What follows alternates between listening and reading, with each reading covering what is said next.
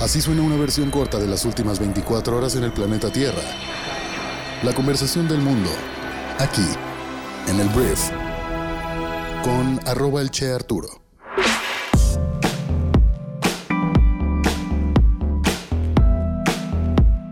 Muy buenos días, bienvenidas, bienvenidos a esto que es el brief para este martes 25 de octubre. En este podcast vas a informarte con la información, las noticias que debes conocer el día de hoy para ser una persona bien informada. Yo soy Arturo Salazar, tu anfitrión y uno de los fundadores de Briefy, la plataforma de microaprendizaje para líderes de negocios. Entonces, gracias por estar aquí y vamos a comenzar con esto que es el brief. Arranquemos hablando de México. Lo que tienes que saber el día de hoy, en primer lugar, es que ayer una jueza federal frenó por tiempo indefinido la transferencia de la Guardia Nacional a la Secretaría de la Defensa Nacional, que fue establecido en el decreto de reforma publicado el pasado 9 de septiembre, enviado por el presidente de México. El presidente de México lo que quiere es que ahora la Sedena controle a la Guardia Nacional y ha sido un debate porque dicen que con este traspaso la Guardia dejaría de ser de carácter civil y se militarizaría, lo cual es algo que mucha gente está en contra. Entonces, este freno que le da esta jueza pretende impedir que esto suceda por lo menos en el corto plazo.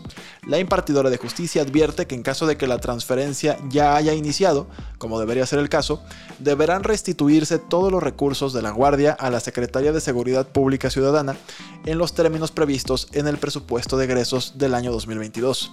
También pidió notificarle este fallo al secretario de Hacienda, Rogelio Ramírez de la O, para que no se lleve a cabo la transferencia de recursos de la Secretaría de Seguridad Pública a la Sedena y para que se aquellos ya transferidos y tanto a Ramírez como a las dependencias involucradas les dio un plazo de tres días para que informen el cumplimiento a esta suspensión y se les advierte que en caso de no hacerlo serán multados con, aquí estuvo un poquito chistoso, 9.622 pesos. 9.222 pesos por no cumplir con esta advertencia o con esta orden realmente es lo que es. Pero bueno, ahorita entonces se frena indefinidamente el pase de la Guardia Nacional a la Sedena y podemos esperar una respuesta bastante fuerte por parte del presidente de México y diferentes partes involucradas.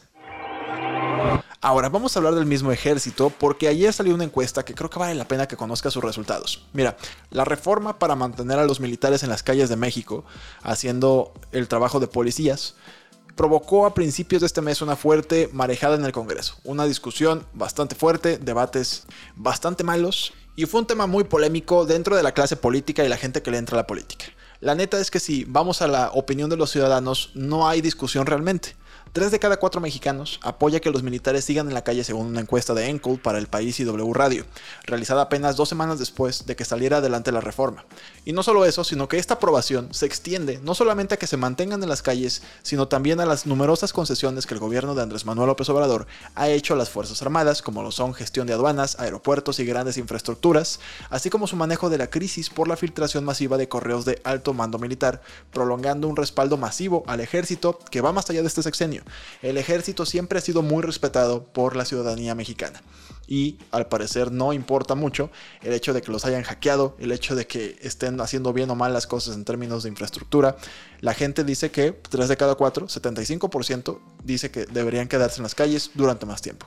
Y muchos expertos hablan de que este cariño que le tiene la población al ejército le da mucho margen de maniobra al gobierno de AMLO porque está arraigada su estrategia y sus diferentes acciones en una institución que a pesar de que pueda haber problemas en el país, la gente quiere el ejército y confía en el ejército y eso beneficia por supuesto los resultados que está teniendo este gobierno en diferentes temas, que no es ninguna eh, no es ningún misterio, pues que en temas económicos, en temas de seguridad no ha funcionado tan bien, pero tener al ejército como aliado y como concesionario de muchas actividades ha resultado positivo y seguirá haciéndolo al parecer para el gobierno de Andrés Manuel López Obrador.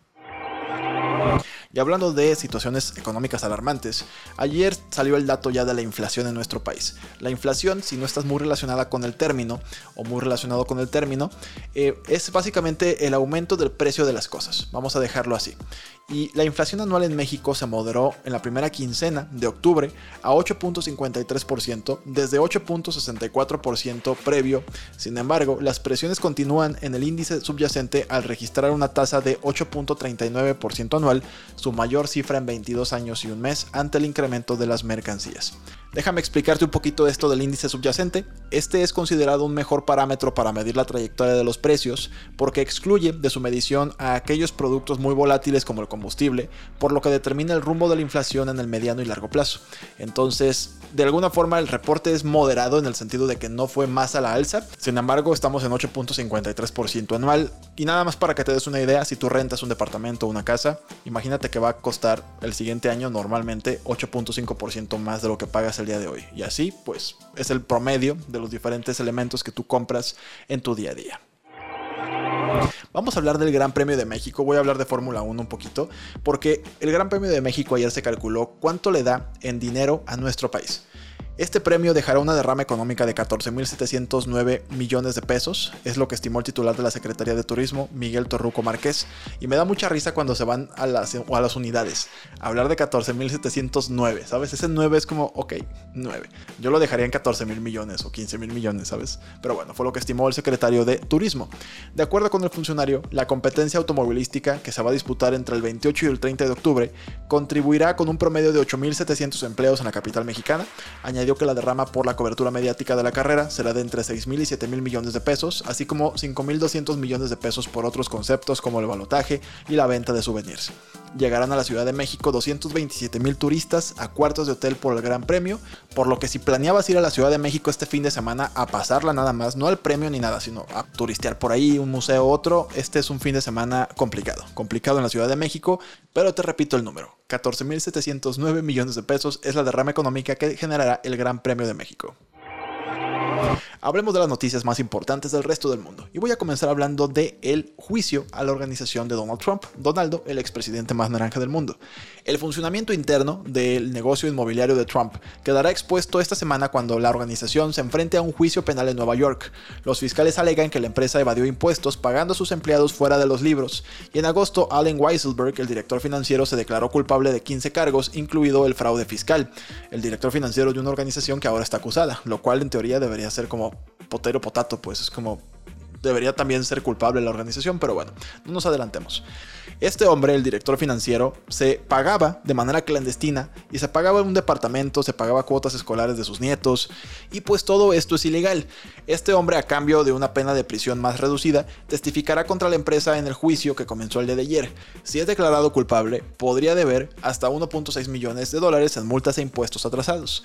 El expresidente más naranja del mundo no está en juicio esta vez, pero enfrenta cargos civiles separados de inflar de manera fraudulenta el valor de sus activos inmobiliarios. Los fiscales federales también están investigando sus esfuerzos para anular las elecciones presidenciales del año 2020 y su mal manejo de documentos clasificados.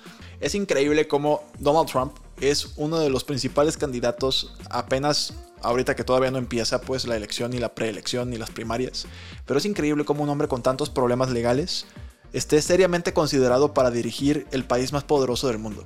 No me cabe en la cabeza, pero bueno, eso es lo de menos. Por lo pronto, el juicio de la organización Trump, vamos a ver qué nos deja ver. En una mala noticia que ocurrió en Estados Unidos, un hombre armado mató este lunes a dos personas en una escuela secundaria en Missouri, en el centro de Estados Unidos, antes de ser abatido por las autoridades, informó la policía local. Una mujer adulta y una joven murieron mientras que seis personas más resultaron heridas, indicó el jefe de la policía de San Luis, Mike Sack. Los agentes que respondieron a una llamada de emergencia sobre un tirador activo llegaron al lugar en un par de minutos e intercambiaron disparos con el agresor que fue alcanzado por las balas y murió, según la misma fuente. El sospechoso parece tener unos 20 años y su identidad aún no ha sido determinada de forma definitiva, agregó Slack. Ahora hablemos del Reino Unido porque Rishi Sunak será designado oficialmente el día de hoy como primer ministro del Reino Unido, el tercero de este año, después de que la líder saliente Liz Truss presente su dimisión al rey Carlos III, informó Downing Street en un comunicado. Truss, que dimitió el jueves, mantendrá una última reunión con su gabinete, leerá un comunicado y luego se desplazará al Buckingham Palace, donde será recibida por el rey para presentarle su renuncia. Finalmente Sunak será nombrado primer ministro por el rey y ofrecerá un discurso televisado por ahí de las 11.35 horas locales 11 de la mañana. Algunos detalles eh, llamativos. Este Rishi Sunak se convertirá en el primer mandatario del Reino Unido de una minoría étnica, tras imponerse en la carrera por dirigir el Partido Conservador, con la misión de encabezar un país profundamente dividido a través de una recesión económica que dejará a millones de personas más pobres. Hablemos de migración porque la Oficina de Aduanas y Protección Fronteriza de Estados Unidos detuvo a 2.3 millones de migrantes en la frontera sur de Estados Unidos durante los últimos 12 meses. Esto es un 37% más que el año anterior.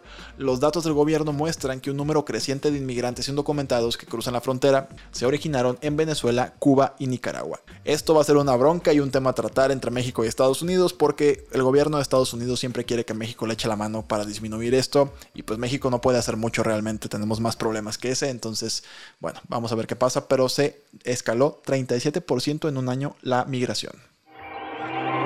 Y no la migración, más bien las personas detenidas. Pero bueno, vamos a hablar de negocios y voy a empezar hablando de Apple porque Europa aprobó que el cargador estándar para un celular en el continente va a ser el USB-C. Y con esto Apple tendrá que abandonar su clásico cargador, el Lightning se llama, pero ahora van a tener que venderlo con el mismo cargador que van a usar todos los celulares de Europa. Esto después de meses de deliberaciones y casi una década de especulaciones.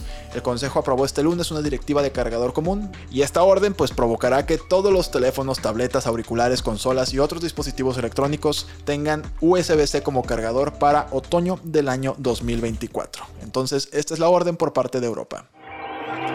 Hablemos de películas porque ahora sí ya es oficial. Tras literalmente años de espera, Henry Cavill ha confirmado que regresará como Superman, el hombre de acero, en el futuro del universo cinematográfico de DC Comics. La noticia es la que ya muchos fanáticos han pedido durante mucho tiempo y es un adelanto que ya pudimos ver en cierta película que no voy a spoilear. Entonces, gran noticia, Henry Cavill creo que ha sido un Superman bastante, bastante querido. Vuelve a a la franquicia. Y pues bueno, ahora Cavill también nos confirmó que no será la única vez que lo veamos después de esta aparición que hizo en, bueno, ya lo voy a decir, en Black Adam, eh, la película de Dwayne La Roca Johnson, que se acaba de estrenar. Si no lo has visto, una disculpa por este mini spoiler, realmente no estoy afectando mucho, pero bueno, eso es lo que está pasando. Vuelve Henry Cavill, Henry, perdón, Henry Cavill a ser Superman. Y si sientes que eres codependiente a una persona, te recomiendo muchísimo que pases a Briefy a leer o escuchar el resumen de un libro que publicamos el día de hoy que se llama Codependent No More o No Más Codependiente. Y este libro te enseña a dejar de controlar a los demás y empezar a cuidarte a ti mismo. Es un gran libro si estás en una situación en la que sientes que una relación con otra persona no es la mejor o si sientes que tu felicidad depende de alguien más. Este libro te saca mucho de ese círculo vicioso y te enseña cómo, ya lo dije, empezar a cuidarte a ti mismo. Para leer o escuchar este resumen, puedes hacerlo gratis descargando Briefy y probando la plataforma durante 14 días. Puedes acceder a todo nuestro contenido durante este periodo. Ya después de este tiempo empezarás a pagar una suscripción si decides hacerlo. Por lo pronto puedes disfrutar 14 días de resúmenes de libros, de tendencias, desarrollando habilidades para mejorar tu liderazgo en los negocios, en la política, en donde sea que te desenvuelvas. Esta plataforma tiene mucho valor para ti. Muchísimas gracias por haber estado aquí. Esta fue la conversación del mundo para este martes y nos escuchamos el día de mañana en la siguiente edición de esto que es el brief. Yo soy Arturo, adiós.